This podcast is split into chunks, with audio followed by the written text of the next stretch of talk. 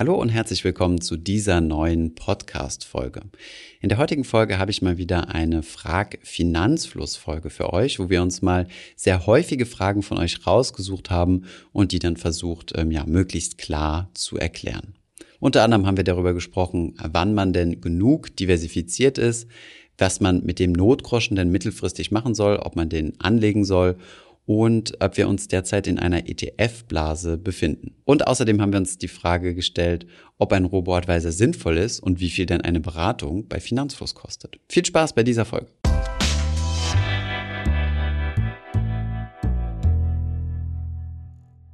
Bevor es losgeht, hier noch ein kleiner Hinweis auf unseren Twitch-Kanal und auf unseren Zweitkanal Überfluss. Dort streamen wir mindestens einmal pro Woche und antworten auch live auf eure Fragen, zumindest so viele, wie wir beantwortet bekommen. Und die Videos, also die Highlights aus diesen Streams, gehen dann auf unseren Zweitkanal Überfluss. Den Link zu beiden Kanälen, also Finanzfluss auf Twitch und Überfluss hier auf YouTube, findet ihr in der Beschreibung. Und jetzt gleich los mit der ersten Frage. Ab wann ist genug diversifiziert? Das ist eine ziemlich gute Frage und gleichzeitig auch aber extrem schwierig zu beantworten, denn hierüber streiten sich tatsächlich die Gelehrten. Allerdings ist man sich allgemein einig, dass eine Mindestdiversifikation mindestens 30 Einzelaktien darstellen sollte und das idealerweise über verschiedene Branchen verteilt. Die Diversifikation wird auch als das einzige Free Lunch an der Börse bezeichnet. Denn durch das Diversifizieren auf verschiedene Aktien, das bedeutet das Streuen meines Risikos auf viele Aktien, reduziere ich mein Risiko und jetzt kommt die Krux an der Sache ohne dabei meine Renditeerwartungen zu senken. Üblicherweise sagen wir, dass Rendite und Risiko ein unzertrennliches Paar sind. Man kann das Risiko aber senken, indem man diversifiziert. Jetzt ist Diversifikation aber auch nicht in allen Fällen komplett kostenlos. Denn je weiter wir diversifizieren wollen, desto teurer kommt uns das zu stehen. Wenn wir zum Beispiel sagen würden, wir wollen den hundertprozentigen Grad, die hundertprozentige Diversifikation, müssten wir jede einzelne Aktie kaufen, die in irgendeiner Börse in irgendeinem Land gelistet ist. Das wäre zu teuer und das könnte kein Fonds bewältigen. Deswegen verzichtet man bewusst auf gewisse Aktien, um zu verhindern, dass hier so hohe Kosten entstehen. Im Endeffekt senkt man also sein Risiko durch die Diversifikation, was ein Vorteil ist.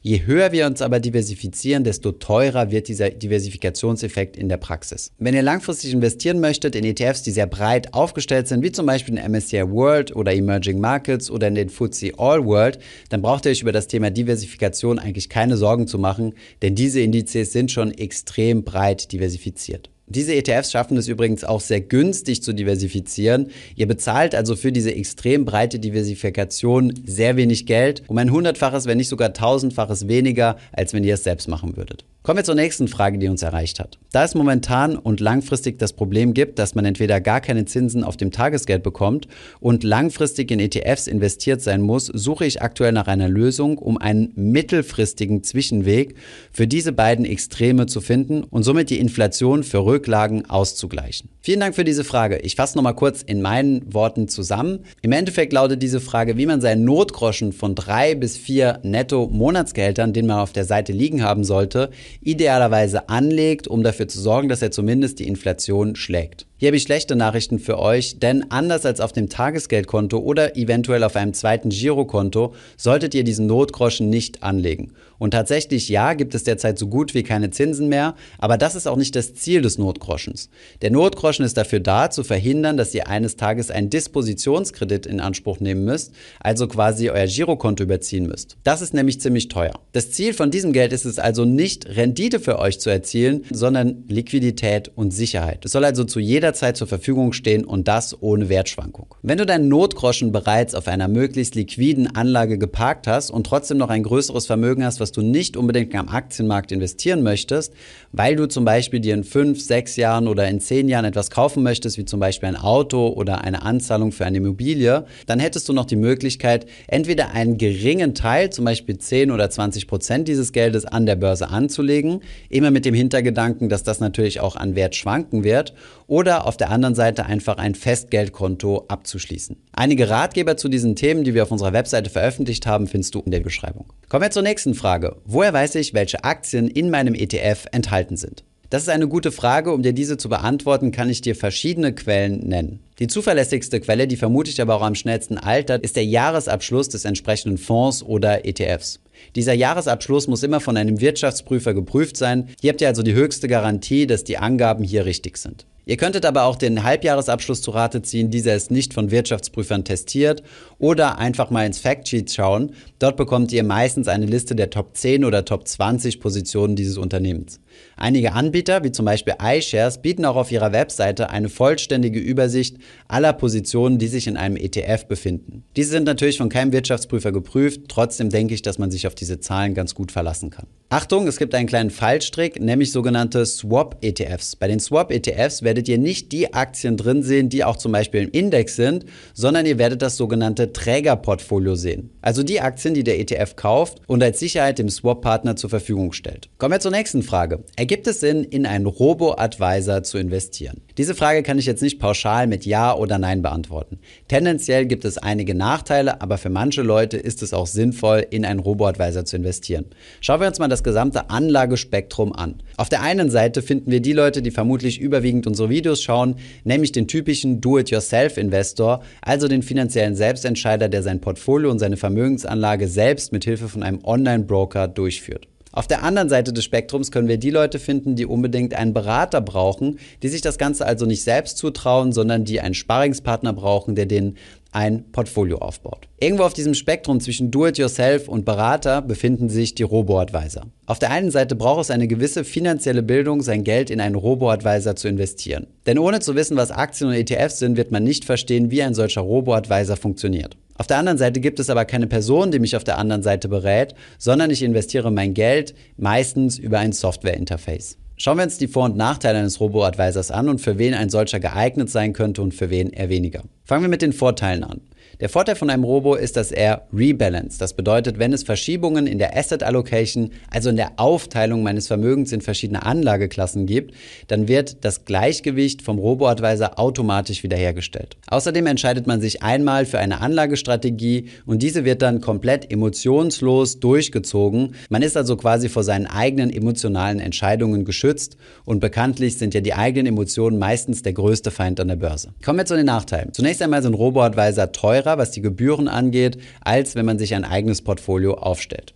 Fairerweise muss man dazu aber auch sagen, dass sie in der Regel deutlich günstiger sind als aktiv gemanagte Fonds oder wenn man sich beraten lässt. Ein weiterer Nachteil finde ich, dass diese Robo-Advisor-Modelle nicht immer 100% transparent sind. Es gibt sogenannte Value-at-Risk-Modelle, die komplizierte Mechaniken im Hintergrund haben, die nicht für jeden Privatanleger direkt erkenntlich sind. Ein Negativbeispiel stellt hier zum Beispiel der Robo-Advisor von Scalable Capital dar, der gerade im Corona-Flash-Crash im März 2020 einen Großteil seiner Aktien zu einem ungünstigen Kurs verkauft hat und dann zu einem späteren Zeitpunkt, als die Aktien wieder höher waren, wieder gekauft hat. Das hat für Anleger in diesen Robo-Advisor für Verluste gesorgt. Wer also nicht genau weiß, wie solche Value-at-Risk-Modelle funktionieren und denkt, dass er in eine ganz klassische Buy-and-Hold-Strategie investiert, das bedeutet, wenn er denkt, dass sein Robo einfach nur Aktien kauft und die Ewigkeiten hält, der hat sich dementsprechend getäuscht und dessen Anlagestrategie wurde dann durch den Robo nicht wirklich dargestellt. Ob ein Robo-Advisor also was für euch ist oder nicht, müsst ihr individuell selbst entscheiden. Wenn ihr es euch noch nicht ganz 100% selbst zutraut, einzelne ETFs herauszusuchen, dann könnte ein Robo eine Option für euch sein. Wenn ihr sagt, das zusätzliche Geld, also die Verwaltungsgebühren, die zusätzlich zu den ETFs noch anfallen, möchte ich mir sparen und ich traue mir zu, ein eigenes Portfolio aufzumachen, dann solltet ihr diese Option einem Robo vorziehen. Ein Vergleich zu verschiedenen Robo-Advisor findet ihr unten in der Beschreibung. Kommen wir zur nächsten Frage, die ein bisschen besorgter ist, und zwar lautet sie, befinden wir uns gerade in einer ETF-Blase? Die kurze Antwort auf eine doch recht komplexe Frage lautet nein. Denn ETFs sind im Endeffekt nichts anderes als ein Sammelsorium an Anlagen. Wir haben ETFs mal als einen Blumenstrauß dargestellt und jede einzelne Blume repräsentiert eine Aktie. Ihr könnt zum Beispiel unmöglich allergisch gegen einen Blumenstrauß sein, ihr seid aber vermutlich allergisch gegen einzelne Aktien in diesem Blumenstrauß. Und genau so stellt es sich mit Blasen an der Börse dar. Aktien als gesamte Anlageklasse können Blasen bilden und können überbewertet sein und aber im gewissen Moment platzen. Das passiert auch regelmäßig in verschiedenen Wirtschaftszyklen. ETFs sind im Endeffekt aber nur ein Sammelsurium dieser Anlageklasse, können also an sich, also das Produkt ETF an sich, nicht für eine Blase sorgen. Es gibt hier einige Thesen, die man sich anschauen kann, unter anderem von der Hedgefonds-Legende Michael Burry. Hier übrigens auch ein Ausschnitt von unserem Interview mit Gerd Kommer, wo er auf diese Frage einmal genauer eingegangen ist. Gibt es eine ETF-Blase? Nein, das ist Unsinn.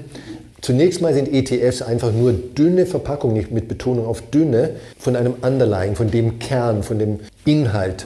Der Inhalt sind Aktien überwiegend, also mehr als zwei Drittel aller äh, ETFs oder des ETF-Volumens sozusagen Investmentvolumen sind Aktien, ein Drittel ungefähr Anleihen. Ja. Denk mal an äh, den Supermarkt, da könnte man sich einen Kopfsalat kaufen, Salatköpfe. Ne? Und die holt man sich typischerweise her, indem man so eine ganz dünne Papierfolie, hoffentlich dünn, Stichwort Umweltschutz, organisch drumherum wickelt. Ne? Mhm. Aber die Essenz ist der Salatkopf. Und ETF ist so ähnlich wie diese dünne Hülle mhm. beim Salatkopf. Ne? Was ich wirklich habe, ist die Essenz und das sind Aktien. Diese Hülle ändert nichts an der Essenz. Warum sollte das Papier irgendwas am Charakter des Salatkopfes ändern? Kommen wir zur nächsten Frage. Wie viel kostet eine Beratung bei Finanzfluss? Wenn ich diese Frage mal mit etwas Humor beantworten kann, es gibt Dinge, die kann man nicht kaufen, für alles andere gibt es den Finanzfluss Campus. Scherz beiseite, wir bekommen ziemlich viele Anfragen, ob wir individuell beraten können. Tatsächlich machen wir das überhaupt nicht. Selbst im familiären Umfeld und Freunde- und Bekanntenkreis schicke ich einfach nur Links von unseren Videos, wenn ich eine Frage bekomme oder gefragt werde, welcher denn der heiße ETF-Tipp ist. Diesen gibt es schlichtweg nicht und wir verstehen uns als Plattform zur finanziellen Bildung. Das bedeutet, wir wollen Menschen helfen, ihre eigenen Portfolios aufbauen und keine Portfolios für Community-Mitglieder bauen. Aus diesem Grund bieten wir keine Beratung an. Wenn du dich etwas individueller mit dem Thema Finanzen auseinandersetzen möchtest als über die YouTube-Videos,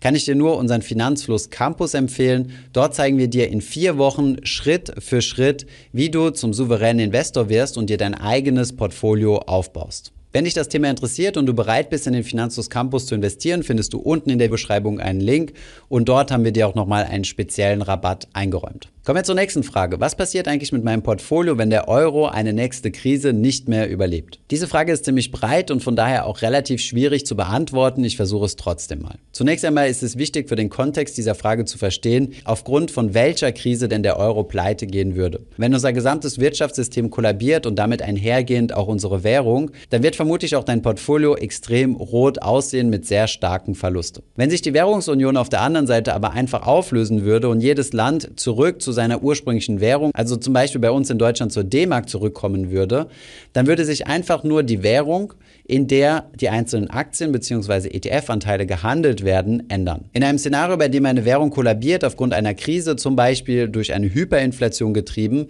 macht es tatsächlich Sinn, einzelne Aktien zu besitzen, denn Aktien sind sogenannte Sachanlagen. Das bedeutet, ich bin direkt an einem Unternehmen beteiligt und investiere nicht einfach nur Geld in Geld oder in Schulden, wie es zum Beispiel bei Anleihen der Fall ist. Auch größere Guthaben auf Tagesgeld, Festgeld oder Girokonten ist in einem solchen Szenario eher unratsam. Aktien sind allerdings immer Sondervermögen. Und sollte der Euro irgendwann durch eine andere Währung ersetzt werden, würden eure Aktien einfach in einer anderen Währung gehandelt werden. Wenn es aber tatsächlich in Europa oder in der Welt so drunter und drüber gehen würde, dass einzelne Währungen kollabieren, dann würden vermutlich darunter auch sehr stark die Aktienmärkte leiden, denn Unternehmen würden sich dann in einem deutlich riskanteren Umfeld bewegen und die Sicherheit der zukünftigen Cashflows, für die wir im Endeffekt ja durch eine Investition in Aktien bezahlen, ist dann nicht mehr gegeben. Kommen wir zur nächsten Frage. Wir wurden gefragt, wie kann ich mich über IPOs, also Initial Public Offerings, auf Deutsch Börsengänge, informieren? Das ist eine gute Frage. Hierzu gibt es zunächst einmal drei mögliche Quellen. Zunächst einmal der Investors Relations Bereich auf der Webseite des Unternehmens, das gerne an die Börse gehen möchte. Unternehmen, die an der Börse gehandelt werden, müssen gewisse regulatorische Auflagen erfüllen. Unter anderem müssen sie auch jede Menge Präsentationen vorbereiten, um Investoren für den Börsengang zu gewinnen. Eine weitere Quelle könnte zum Beispiel die Webseiten verschiedener Börsen sein. So findet ihr zum Beispiel auf der Webseite der Deutschen Börse AG eine Rubrik Neuemissionen, wo Neuemissionen am Frankfurter Parkett angekündigt werden. Das gilt sowohl für Aktien, aber auch Anleihen. Äquivalente Bereiche findet ihr auch auf anderen Börsen wie zum Beispiel an der New York Stock Exchange oder der Nasdaq. Eine weitere Quelle sind zum Beispiel regulatorische Behörden, wie zum Beispiel die SEC in den Vereinigten Staaten. Wenn hier Unternehmen an die Börse gehen möchten, müssen sie auch immer sogenannte SEC-Filings erfüllen. Das heißt, sie müssen gewisse Dokumente einreichen und die kann man dann auf der Webseite der SEC abrufen. Ich hoffe, dieses Video hat euch gefallen und ich konnte einige Fragen von euch beantworten. Wie gesagt, zögert nicht bei uns auf Twitch oder auf Überfluss vorbeizuschauen, wo wir regelmäßige QA-Session machen. Ich hoffe, diese Podcast-Folge hat dir gefallen. Wenn ja, dann zöger doch nicht in deinem Umfeld über diesen Podcast zu sprechen, bei Freunden und Bekannten. Ich denke, es gibt auch in deinem Umfeld viele Menschen, die sich für das Thema finanzielle Bildung interessieren oder interessieren sollten. Wenn du auf iTunes bist, würden wir uns auch freuen, wenn du uns eine positive Bewertung dalässt. Das hilft uns, den Podcast noch einfacher auffindbar zu machen. Alle wichtigen Links und Verweise findest du wie immer in den Show Notes zu diesem Podcast. Vielen Dank fürs Zuhören und bis zum nächsten Mal.